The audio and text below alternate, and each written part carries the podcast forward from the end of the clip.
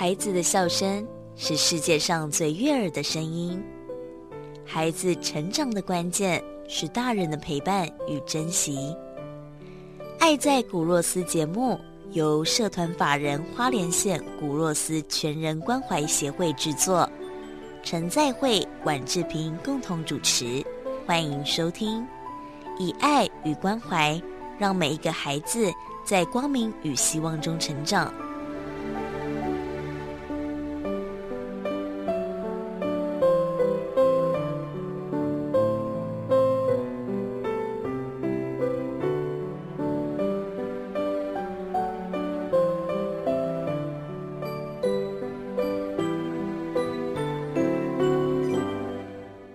继续收听《爱在古若斯》，我是志平，是在会牧师，大家好，大家好。那喜欢我们的节目，记得到古若斯全人关怀协会的官网，我们有非常多的内容、活动资讯，还有呃。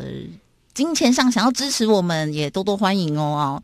那今天呢，我们古若斯会客室邀请到的是同喜健康事业有限公司的执行长、研盘玉设备专利的发明人，同时也是汤美妍的创办人于祖光先生，欢迎美丽的主持人志平，还有在会牧师以及各位听众，大家好，你好。好，刚才有简单介绍，主光因为是也是我们生活中我们参加的商会中的好朋友。那认识这几年呢，也了解到他在事业上怎么开始，怎么努力啊。其实他有一些副牌，他自己有一个呃减法生活。对，好，那这个也是他另外一个品牌。但我今天比较想呃，请主光来跟大家分享，是他一开始是在一个呃企业训练培训的单位。嗯。后来被他的客户挖角，光是这个我就很想知道。然后后来他又发明了研盘浴，那我就想请问啊，是什么样的契机会让你决定离开原本的单位，然后到客户的公司上班？你不会想说以后就就回不来了什么的吗？其实很简单呢，因为刚开始的时候只是去帮这个美容集团做教育训练，嗯，然后训练训练之后呢，在原本的公司发觉都说，哎，我再怎么做努力都是老板的。我有点像我们这样武侠小说的嫁衣神功，就是练的武功呢，自己都没有办法用，只能传给别人，然后就萌生创业的念头。那这个连锁企业的执行长呢，他也鼓励我说：“哎，如果你有兴趣的话，可以投入。”所以说，就是跟那时候的女朋友、现在老婆共同商量，然后我们两个就是外行人，一个是做人资教育训练的，一个是做公关行销专员。那时候。我的老婆在 B N Q 当公关洗销专员，我们就懵懵懂懂就一头撞进了这个产业里面。哇！哎，那你是什么情况下又成为这个岩盘玉专利的发明人呢？那时候因为我们在做的非常好的时候，在台北、台中共有三间门店，嗯，所以说就买了一台日本原装的设备岩盘玉，嗯，那时候一台快要四十几万。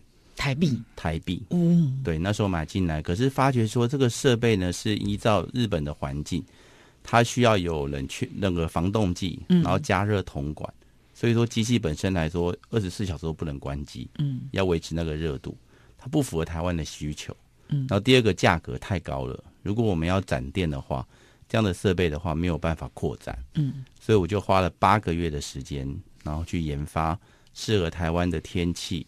适合台湾的价格，然后产生了台湾的第一台岩盘玉。可是你有这种理工或是设计背景吗？有啊，因为我专科念的是机械工程，哦，然后大学是念的工业工程，哦，所以说我把我大学跟专科所学到的东西运用在这个岩盘玉设备当中。哎，真的，因为我也念过工业工程，然后这个当中有其中一个科目是我对我后来很有用的，就是那个自动化流程这个理论这个概念。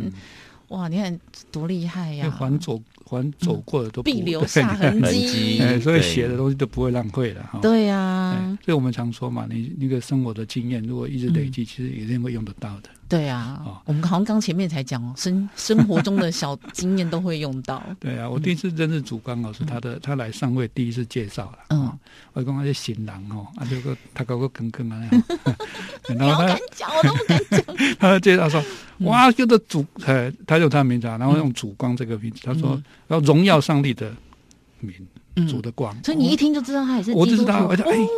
这个人怎么嘿在商会还那么、那么大方的就把自己是基督徒这种这种事情把它讲出来，嗯而且还荣耀上帝的名哈。嗯哦，这我对他印象很深刻。嗯，但是我记得他的介绍里面是有提到他，刚才提到他是在一个公大公司底下做做台湾的发业务的发展嘛。嗯。那不久就哎，怎么开始开公司了？哦，呃，这个这个例子，但我我我我第一次开公司很难呢，哦，嗯。就是我要开公司好困难哦，可是看的好快啊，一下就而且马上就一家一家在开，哦，我们等一下可以问他，哎对对怎么做每一次的决策对对哦。但我想先跟听众朋友们说明跟介绍好了，因为我自己是很知道岩盘玉，因为我都有去曙光的店嘛，躺完之后暴汗，醒来之后就觉得我应该马上瘦了五公斤，嗯没有啦，但是很舒服。可是我们还是跟听众朋友们介绍一下，到底什么是岩盘浴，然后它的好处有什么呢？其实岩盘浴来自于日本，嗯在日本称为干式温泉，嗯主要的是它有高浓度的负离子远红外线，嗯然后通过温热疗法，所以人在使用岩盘浴的时候，四十分钟相当于慢跑十公里，所以它会达到志平说的会有暴汗的感觉。嗯所以躺岩盘浴的好处就是可以帮助我们的入睡，嗯，同时可以促进我们的循环，新陈代谢，对，然后还有解决女生啊、手脚冰冷啊、不容易流汗的问题。嗯，然后这个是在日本啊，名媛贵妇或者是上班族群都用来做健康跟养生的一个设备。嗯，所以它一定上面都是铺石头嘛？还是其实它只要有这种热热的感觉，就是岩盘浴了呢？因为岩盘浴的主要部分就是在于那个江户时代猎人发掘嗯。这个温泉地区嗯发热的石头上面动物会去那边疗伤，嗯。所以说现在的岩盘浴上面要么就是石板，要么它会铺一颗一颗，大概平均是两到三公分的雨花石。嗯，透过这两种部分来说，达到它的效果。哦，所以它不是普通的石头，它不是普通的石头，它里面还富含一些有能量的石头，所以说那会释放出负离子跟远红外线。所以这种石头是克制生产的，还是它也是天然某种矿区捡出来的？它是天然矿区捡出来，只是我们把它嗯淬炼出来之后，把它烧成陶烧成一颗一颗的能量石，嗯，放在岩盘浴里面，哦，就是仿照温泉地区那样子天然的环境，只是把那样的环境带到我们店里面，变成一个设备，然后呢提供客人使用。原来是有这种刚才主公讲的疗愈功能，难怪我每次呃躺完岩盘浴那个暴汗的感觉，不是像我们躺完温泉或是做完某种那种热蒸汽就很暴汗，不一样，它就是说。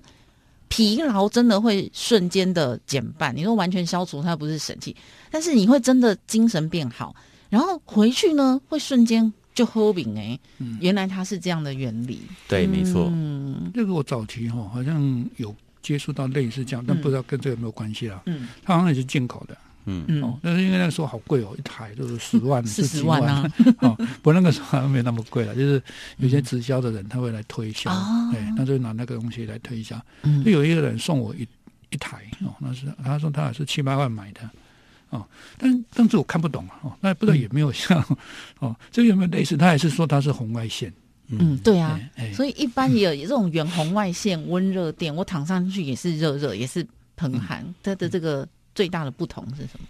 因为远红外线我们讲究放射率，然后它的放射率要达到百分之八十以上，才会叫做有有效的远红外线。嗯，那我们的设备检测的话，我们的远红外线放射率都高达百分之九十。哦。哦。对，所以说要这个效果，所以有些产品他说它称为有有有有远红外线，嗯。可是它的放射率的标准如果没有超过百分之八十嗯。就没有效。所以说你说那种电子温温热热的啊，大概啊都是低于百分之八十。可是因为自己不知道，他说明书上都会写嘛。呃，说明书上如果他真的有检验报告，他敢写；可是如果没有检验报告，他会写。可是他可能检验报告只有百分之四十、百分之五十，可是他也说他有远红外线。所以就很微弱那种对的，，没错哦。啊，这人家的商业机密，我们可能就小声一点那我们。没有这个概念啊。嗯我们当初买是那知道都七十八十啊，对人家说有就有嘛。对，哦，而我们自己也没有仪器可以测啊。如果你躺着，到底是按我们在嗯不好的，好的的确有有感觉啦。哦我知道我对给我朋友给我那还是不错。哎，嗯你说很累哦，躺着哦，一一个小时哇，你干嘛心情盖后，头脑会很清楚。哎，可是太贵了，那个我们也买不起，那个不是说随便人都买得起那时候，我多想在家放一台呀、真的，我好希望还是赶快开，再开一间在我家隔壁。后来我决定，我还是认真存钱，然后我决定要来自己开加盟。好，刚才我们有讲到嘛，一路走来企业的转换，其实真的中间是有有很苦的，很苦的。他曾经他的户头只剩下两百多块，就只能缴这个水电费哦，甚至还缴不出来哦。当时是发生什么事？然后你又怎么解决的呢？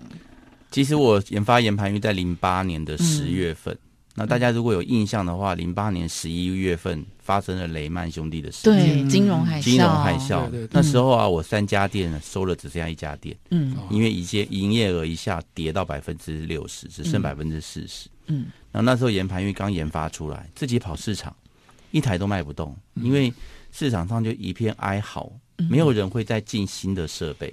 即便我那时候才卖十几万，那时候呢，我就跟我老婆商量说：“哎，你要不要回到公关行销行业？”然后呢，那时候刚好 Hola 找他回去当那个行销的副理。嗯然后那时候呢，我另外一个朋友在一个知名的披萨哈连锁品牌，然后呢找我去上班。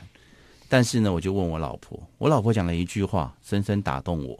嗯，她说啊，你甘心，我们就放手。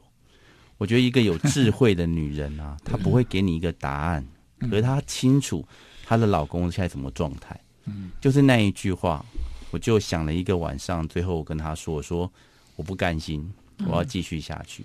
隔年之后呢，我就以租代购，我就把设备啊、免费给店家使用，说这个台设备放在你店里面，我教你怎么用。一个月第一个月不用钱，如果你赚到钱，你再跟我租，一个月只要给我一万块，你只要付了十八个月，这台设备就给你。你了。哎，那你怎么想到这个方法的？因为走不下去。圣经到圣经上说，人的尽头就是神的起头。真的已经没有无话无没有任何方法，就是说我已经做了十几台，就放在那边，不如就反正放在仓库也是放，放在别人店里也是放。然后认识几个好朋友，就跟他说，我这个设备真的很好，你先试看看。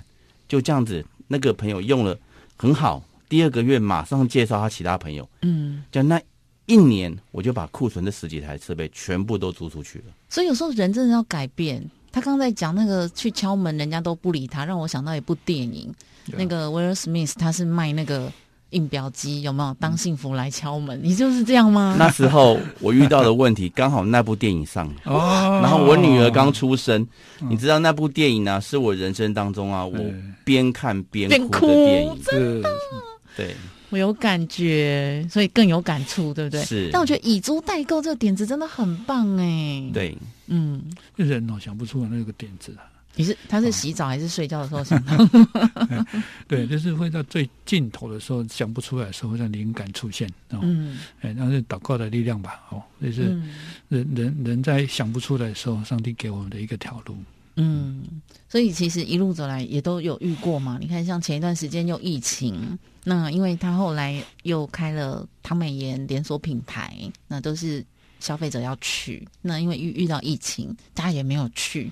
坦白说，我买会员，我也没去，怎么办呢？这时候，其实啊，那时候啊，我们第一次疫情的时候，店从五月底就一路关到七月底。嗯其实那时候我蛮平安的，因为经历过了金融海啸，对我来说那时候的是状况啊，跟金融海啸比起来就小巫见大巫。然后呢，开始了之后呢，我们开了之后，反而我们业绩逆势成长百分之七十。嗯，为什么一些体质不好的店都倒掉了？哦，在这一个新陈代谢的过程当中，我们一开店，然后很多客人来，他说他以前的岩盘玉不见了，嗯。然后呢，他很喜欢岩盘玉，就来了。嗯。所以我们第一次疫情结束之后，我们业绩逆势上涨百分之七十。哦，然后第二次疫情来了之后呢，嗯。我们有了经验，然后呢，也有了品牌效益，嗯。也有了网络的口碑，嗯。所以说我们都还可以维持。所以即便两年的疫情，我们还是一年开一家店，从一仙店到大直店，嗯，现在有淡水淡水店跟郁金香酒店合作。所以，像第一次疫情的时候，中间有歇业嘛？那这段歇业的时间，你有做些什么事情作为下一波开始的准备呢？我就开发产品，嗯所以那时候呢，我就开始研发产品，嗯然后呢，将我的有一个研盘足浴，因为就像志平所说的，嗯很多人喜欢研盘浴，可太大台了，放不在家里面、怎么办呢？然后我就看到日本有岩盘足浴，嗯那时候我有第一代岩盘足浴，在疫情的过程当中，我就把它改良到第二代岩盘足浴。然后疫情之后呢，产品顺利上市，然后又跟瑞康屋国际品牌合作，嗯，然后一个母亲节档期呢，我们就可以卖一百多台。所以那个设备啊，这两三年当中，我们也卖了几百台。哇，就是疫情的过程当中就沉潜，嗯沉潜的部分就回到我最喜欢的，就去研发东西，嗯然后就看到这个东西可不可以有什么样的改进，可以提高什么样的效能。对听人家就觉得哇，好厉害哦，马上就赚好多钱哦。然后你就会回想说，我有一些朋友，他真的也是嗯经营一些实体店面，这段时间看到的就是他们很消极，然后很负面。那我曾经也给过很多想法，甚至邀请他来认识不同的人，人家都说没有用啦，不一样啦，跟我们那个不知不是我，你不会懂我啦。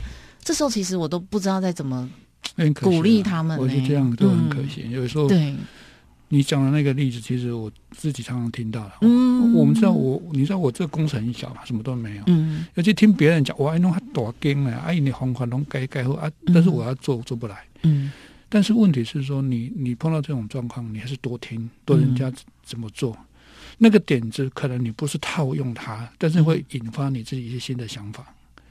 哦，那嗯我我我我有时候看主刚啊，就是说，哇，诶，如果说从旁边看，诶，那几根公几根公是几根公司亏哦，嗯，那能我们看到结果，对哎哎，他可以逆势成长，那我为什么不行？可是你没有想到当时当时他那个做做决定的时候，嗯他怎么会知道会逆势成长？对呀、嗯他怎么会知道客户会转换？他怎么知道事情会转变？市场会转变？不知道啊。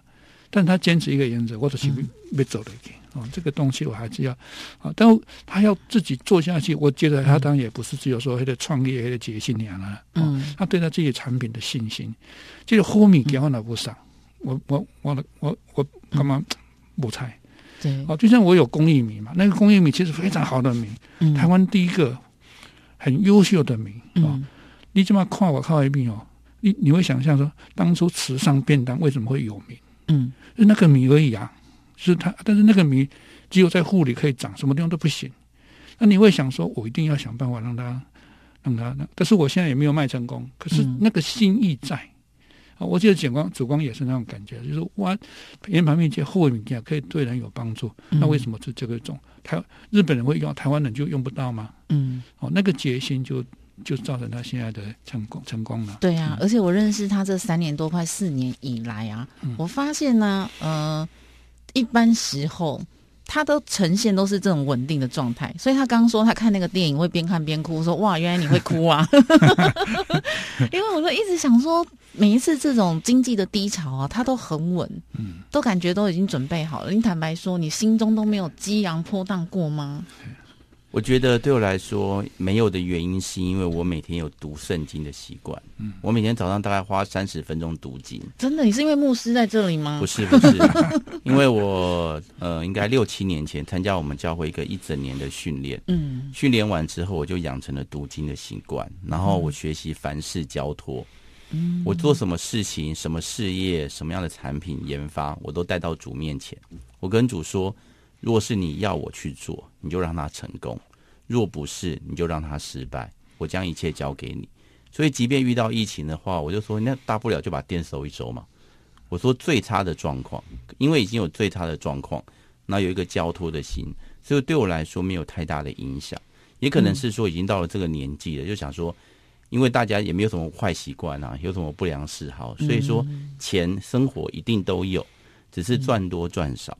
可是就没有把那个得失心放的那么重，反而因为这样就没有那么多的苦恼，那么多消极的心情，然后反而把重心跟重点放在我可以做的事情上，跟我可以发展的事情上。嗯，那我想请教啊，因为这种美容服务又是实体通路哦，我们在很多这种耗材上，其实你怎么去兼顾品质跟能源的保护呢？其实这个啊部分来说啊，就是看美容业愿不愿意嗯。去承担成本。嗯。其实现在很多美容院呢、因为他们讲究及时，有很多不织布啊，或者是一些随用随抛弃的东西。那到我们店里面就尽量少使用，嗯哼，包括我们大概都是洗毛巾，就是我们有两台洗衣机在店里面，就是为自己洗毛巾、自己洗设备，然后尽量去使用来少使用那些抛弃式的东西。嗯然后第二个部分来说，很重要部分就是在研盘浴设备。像我们研盘浴已经做到第三代了，嗯可是我们从第一代到第二代到第三代，我们都保留了它是可以更换式的，就是它电子零件可以换掉。嗯，可是研盘浴最重要那个床架，实木的床架跟里面的石头，我们都把它保留。嗯，所以它百分之七十会照对环境，我们取自于环境的东西，我们都让它可以永续的使用。嗯，然后我们就更换那些电子的设备或者是主机的设备，让这个设备有更新的价值。我觉得这也是对环境的另外一种保护。嗯，确实，因为像我去的时候啊，嗯，呃，我以前有去过，有一些它就是人直接直接呃，就是可能躺进去啊，然后一些维护的感觉没有做这么好。那呃，去这个唐美妍的时候呢，像沐浴乳啊什么都是大罐的，都不是像人家那种一一小拆卸式的。然后他每一个床上会自己就铺一个毛巾，所以他就洗这个毛巾就好，就可以让这个设备感觉上是用的比较久一点。没错，嗯对，不是这个这个这个，我们讲说公司在做品牌的时候，嗯又有一个我们在讲 E D S D 的时候会提到这个了，嗯哦，就是平常你注意到整个的流程啊、嗯那节省下来的东西，其实就就是形象哦。嗯好的产品一定是是很节能的，而且对客户很有用处的。对对，嗯，而且这也是现在哦，任何一个企业都必须要在这个 SDGs 项目上一一去琢磨嘛。嗯你不一定每一个都能够做到，确实不容易对。而且它也不是企业做，要落实到每一个人，就说你企业的每一个员工也都要认同这些理念，然后从自己做起。对，嗯嗯这个这个可以，其实现在哦，我们做 SDGs 这个东西哦，其实不是为了政府的法令啦。哦，对，那人家为什么会国际联合会会制定一个这样的标准，然后嗯各个国家都要跟着做？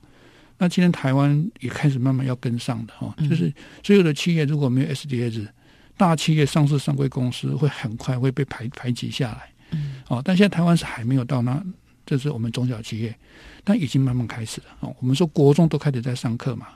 哦，那意思是说，这个其实不是因为法律的关系，而是说我们我们要回来反省自己，嗯人家设计这个系统是对我们的产品是有利的，嗯对我们的环境是有利的。嗯哦，才这样做，不然今天我的产品出去之后，它是影响环境、影响人的健康，对，那我这个环这个这个产品会被淘汰掉。嗯哦，研盘浴也是，就是它用电用量，哦，它是不是有弄到呃这个破坏到环境？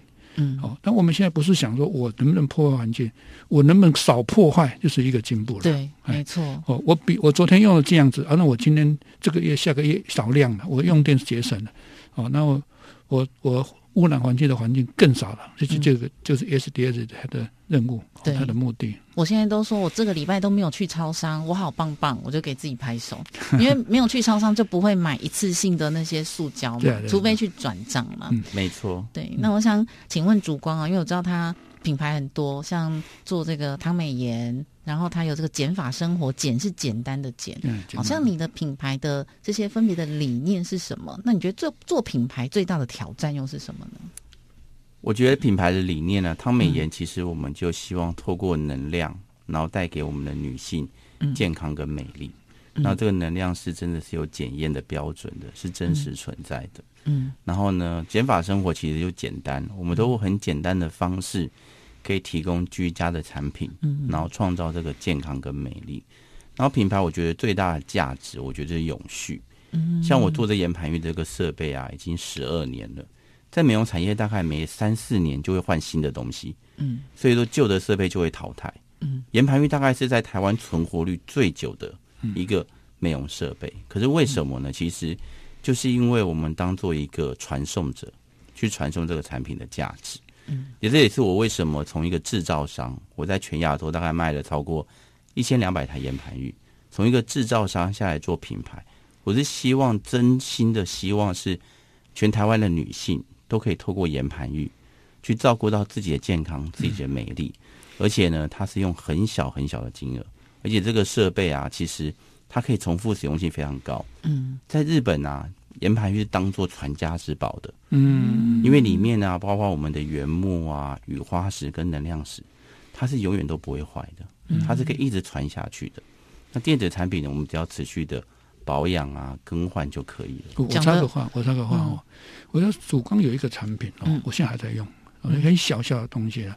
那我本来想说我自己身体不好，拿来就是说我看电视，然后在脚下哈，那就可以身体。结果结果被我妹妹被我妹妹哎走了抢去做了。她 说：“哎，他每天脚冷哦。”嗯我说：“好，我就给你用好了。”哎，就要不还我了。牧师他有新的要推出了，他现在不啊？我说你呢？用的结果怎么样？他说：“哦，没有用啊，睡不着。”嗯所以他现在还要用啊。哦，他如果他下班回来哦，那就打电脑，他他的脚下就放的那个插着电，嗯嗯嗯。他比我会用了，就因为被被抢走了。对，我刚刚讲他，他讲那个岩盘浴啊，我跟你讲，你常去躺，你真的都会想要放一台在家里。对，我要说的是哦，那个东西、嗯大台的那个大机器我们买不起啊哈。我在家弄一个那么大台是几万，就比如说，但是那个小的嗯哦，那个真的是一个很简单，而且对嗯那个人来讲，我不全家都用嘛。哦，只有那家那个人需要的人他自己去用。嗯哦，啊，只要他保持习惯，我打钢赢啊，啊我啊也不会浪费我的时间，我就只要怕电脑、看电视，啊，那晚上就很好睡啊，脚就不会冷了、啊，而且你抽你不用泡脚泡水，弄得湿哒哒的，哎然后水又冷了，你还在那边一直加，嗯不用弄得湿哒哒的。那个还有吗？那个有有有有有有，我们已经卖到第三代了。对啊，而且你知道那个岩盘浴很大，就算不会觉得贵，想买你也不见得有那么大的空间放在那里。好，所以我跟你讲，我都想过了啦。好，那今天呢，也跟大家介绍一下糖岩盘浴的好处。那我觉得我最大的期待就是希望它的店可以越开越多，最好大家家附近都跟 Seven 一样哦，你走出去十步就可以躺岩盘浴，都不用买在家里。嗯，未来事业的目标是什么呢？我目标啊，其实，嗯在汤美岩的话，我们明年开始会开放加盟，嗯，然后呢，未来的七年我们可以达到一百家的规模。哇所以就是我刚刚讲的那样。对，就是我有机会吗？我有机会对吗，？在每一个城市，我们都希望有一家一台盐盘，有个嗯有一家盐盘浴的店可以服务大家。嗯对啊，这是我最大的希望。所以说，在事业的目标当中，我都在做复制跟传承，嗯就是能够将这样的理念，然后这样的形态、这样的模式，能够透过我们的宣导，嗯可以有越来越多人喜欢这个东西，然后呢，愿意从事这样的行业，这是我们未来最重要的目标。因为我也想说，你知道，我年纪越来越长之后，我也想要做一些轻松就可以有钱进来的被动收入，所以这个好像还蛮不错的，对不对？是，可是要等到我们先把市场上让大家都知道这个品牌之后，再来推对，后面的人进来会比较容易一点。好，我要每天都去告诉大家躺这个有多好有多快乐哦。那在推动事业这个过程当中，其实要付出很大的时间跟心力，而且呃，主公他们是夫妻一起经营这个事业哦哦。那你知道夫妻一起经营事业会不会有这个纷争啊、吵架啊？怎么平衡呢？你怎么兼顾事业跟家庭？因为他跟小孩感情非常好，假日都还可以一起去露营，就是你怎么去平衡的呢？因为以前把事业看得太重了。嗯我女儿刚出生的时候啊，我说一年三百六十五天，我只休除夕到初四这五天，嗯其他时间都在工作。因为那时候有台北、桃园、台中、高雄四个分公司，嗯所以说我女儿的童年啊都没有父母，她啊她是在电视机跟电脑前面长大的。嗯所以说这一次啊，我们在开始投入这个品牌之后，其实我们夫妻做了很大的调整。我们说钱可以不用赚那么多，可是夫妻两个人一定要有一个人能够照顾孩子。所以我们家到现在为止，我都会回家做晚餐，我的儿女他们一定会坐在桌上吃我亲手做的晚餐。对他们家是爸爸做饭，对，嗯所以说我觉得这就是一种取舍。那你看什么比较重要，你就会花比较多的时间在那个项目上面。那现在对我最重要的就是我的两个孩子，我希望能够把他们快快乐乐的培养长大，然后呢，让他们真的有家的安全感，嗯然后透过这样的安全感，给他们有一个独立自主的一个环境，然后呢，让他们可以这样长大。好感动，都快哭了，因为我觉得取舍真的很重要很。重要。你看我们我们讲说我们照顾很多弱势小孩，嗯，那我们很多是小孩里面，其实有一些不是那么弱势啊，但是他会有一些偏差的行为出现，忽然间离家离家出走啊。嗯我的见到班就常常，呃，因为有一些照顾儿童的方法不同嘛，嗯。剑剑道班照顾的孩子不一定是弱势到不是很弱势的，而是他是有些偏差，比如中辍生，中辍生他不一定是有单亲没钱啊，哎，嗯。不一定啊，他只是中辍嘛，行为偏差，行为偏差嘛，那你就会看到为什么会这样。那你如果我们社工去家庭访问的时候，就会会列出问题啊、嗯。爸爸很忙，妈妈也很忙哦。妈妈放学回家，哎，那回来之后就就接小朋友哦，去去下班以后去接小孩，那爸爸还没回来嗯啊，让小小朋友接回来了，妈妈也很张力很大，她还煮饭呢哈、哦，嗯他就会让小孩子沟通产生问题哦。就常有这种对话，妈妈说：“你干干嘛？”啊他他小孩就跟他他小孩情绪也不好哈。嗯那你会发现，小朋友回家跟父母亲回家那段时间，其实应该是唯一能够相处的时间了、嗯可是通常把情绪带回来，就产生问题，嗯所以小朋友就离家出走了。哦哎嗯，所以很多都是孩子家庭有问题其实都是这样。嗯。不是说他们不想教育孩子，也不是说家庭不好哦，嗯。就是大家都太忙，对。就跟孩子没有办法沟通。嗯。那你看哦，我们去教一个孩子多难呐、那这嗯要用时间、精神去体会，才有办法教好。嗯。哎我们现在不是像以前哈、用打骂哈，你有去假崩了，去假崩哈，嗯。去下下公狗，去下公，不是的，现在都要好好跟孩子谈。哦，因为社会变了啦，不是嗯像我们古代那个环境。对哦你一看那个小女生回复她妈妈的话，嗯哇，那我我我细汉哦，国一才可以才敢讲这样的话，她小学三年级都会讲了。哦，嗯这个时代的理工，他们外面接触太多了，听的东西太多了，他对们会他们的智力跟他们的生活已经变了，嗯已经不是跟我们早期跟父母间的沟通的方式对了。，所以确实就是一种取舍。那我觉得发现问题的时候，只要及时我们做调整，因为像我现在的调整就是我七点以后都不出门，也不开，尽量不做什么线上课程会议嗯啊，都要不然就是安排。一个礼拜最多就是两天，嗯因为父亲离开之后就剩下母亲嘛。对。那如果我们又很忙，都没有陪伴，那每次都常讲，人生最后万一弟弟现在是太太的，对不对？先生万一我一刚我嘛无啊，嗯我纯纯妈妈，对不对？所以我每天都让我妈很开心、很快乐，然后我就觉得很开心。那我能够做就是尽量三餐都给她吃好、用好。所以确实，你的时间用在哪里，成就在哪里，那时间的分配就是取舍。嗯、所以做光这个不容易了，对呀啊事业要做那么好，还要再照顾家庭，还会煮饭，哎，还会煮饭哦。还可以录音。男生煮饭这不贵的人啊，哦，我跟你讲，伊拢只有大概可以用刀夹饭、饮酒，所以我刚刚说正常情况下 就是啊，呃，不要，我们节目不能让。等一下再私下告诉你。啊，好，那今天非常谢谢大家收听《爱在古若斯》，那也欢迎大家可以到我们的粉砖，还有古若斯全人关怀协会的官网，对我们有更多的认识。那另外呢，也可以欢迎到减法生活，还有汤美妍的脸书官方网站搜寻相关的资讯哦。那邀请大家可以一起来堂堂言盘语，真的很棒哦！哈，搜寻汤美妍就可以了。谢谢大家收听，我是志平，是在会牧师。我是曙光，我们下周见，拜拜，拜拜拜。爱在古若斯节目由社团法人花莲县古若斯全人关怀协会制作，以爱与关怀，让每一个孩子在光明与希望中成长。